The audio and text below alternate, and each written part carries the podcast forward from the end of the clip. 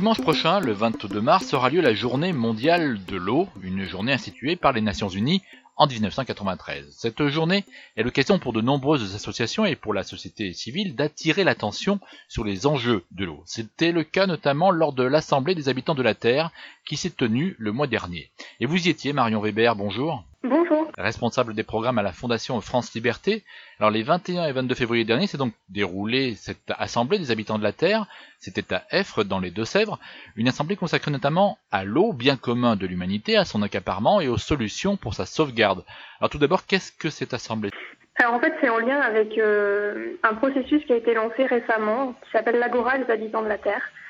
Donc en fait, c'est des processus qui sont autonomes, qui sont euh, spontanés, et l'idée, c'est là de euh, mettre en avant la responsabilité de l'humanité dans la destruction euh, de l'ensemble du vivant et d'essayer de trouver des solutions justement pour changer radicalement les systèmes qui euh, aujourd'hui provoquent cette destruction et donc de, de, réfléchir ensemble, associations, individus, et en fait de constituer cette agora des habitants de la Terre pour être en sorte de contre-pouvoir aux États, aux multinationales et aux autres instances qui, elles, décident de tout, et là, d'être dans de la proposition. En fait, l'idée d'avoir l'audace, justement, de réaliser ces, ces mutations radicales.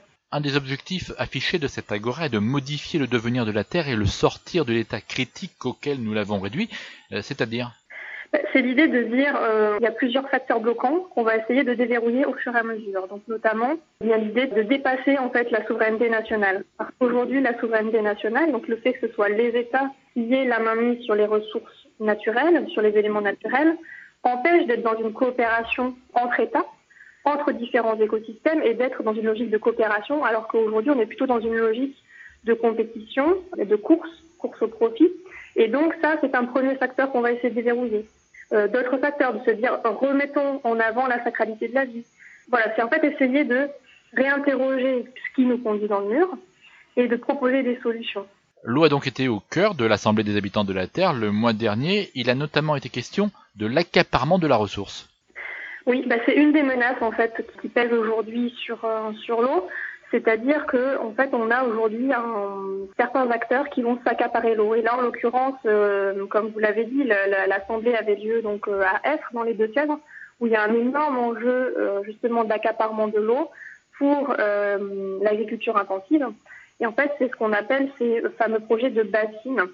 C'est des sortes de réserves d'eau géantes qui sont remplies d'eau, mais qui sont remplies d'eau non pas d'eau de pluie, euh, mais en fait, on vient pomper massivement dans les nappes souterraines, et ça en hiver, dans l'optique que l'été, on puisse irriguer massivement les cultures intensives, et là en l'occurrence maïs, euh, légumes industriels, etc. Donc on est sur une agriculture qui n'est pas soutenable et qui, pour l'alimenter, implique euh, de s'accaparer massivement des énormes quantités d'eau des nappes souterraines et donc de mettre en péril le droit à l'eau des autres populations euh, notamment les autres agriculteurs qui sont euh, de plus petite échelle ou qui souhaitent être dans une logique bio et qui n'auront pas ces réserves d'eau, mais aussi tout simplement l'eau des autres populations riveraines en fait.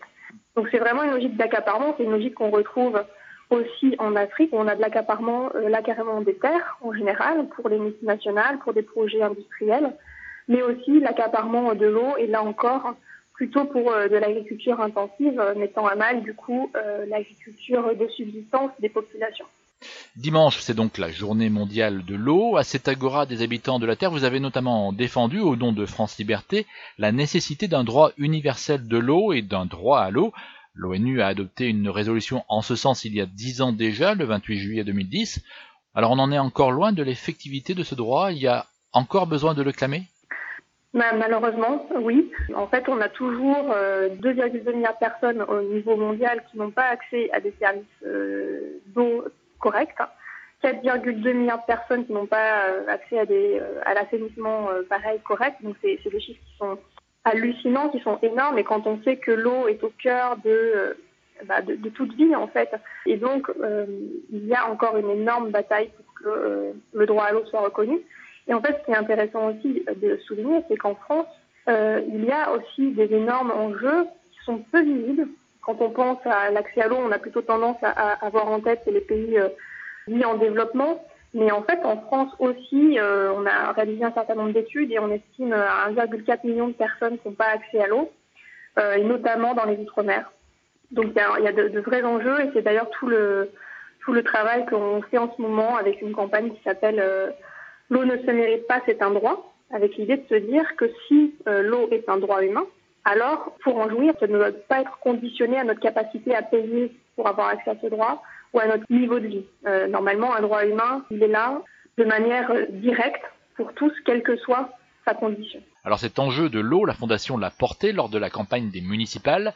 Les communes ont des leviers pour faire valoir ce droit? Les communes, c'est vraiment effectivement un échelon extrêmement important. C'est vrai que le, dans le cadre de la campagne euh, L'eau est un droit, il y a eu une forte volonté d'aller vers les élus et les candidats pour qu'ils s'engagent sur certains enjeux pour euh, pouvoir réaliser le droit à l'eau, au moins à l'échelle de leur territoire.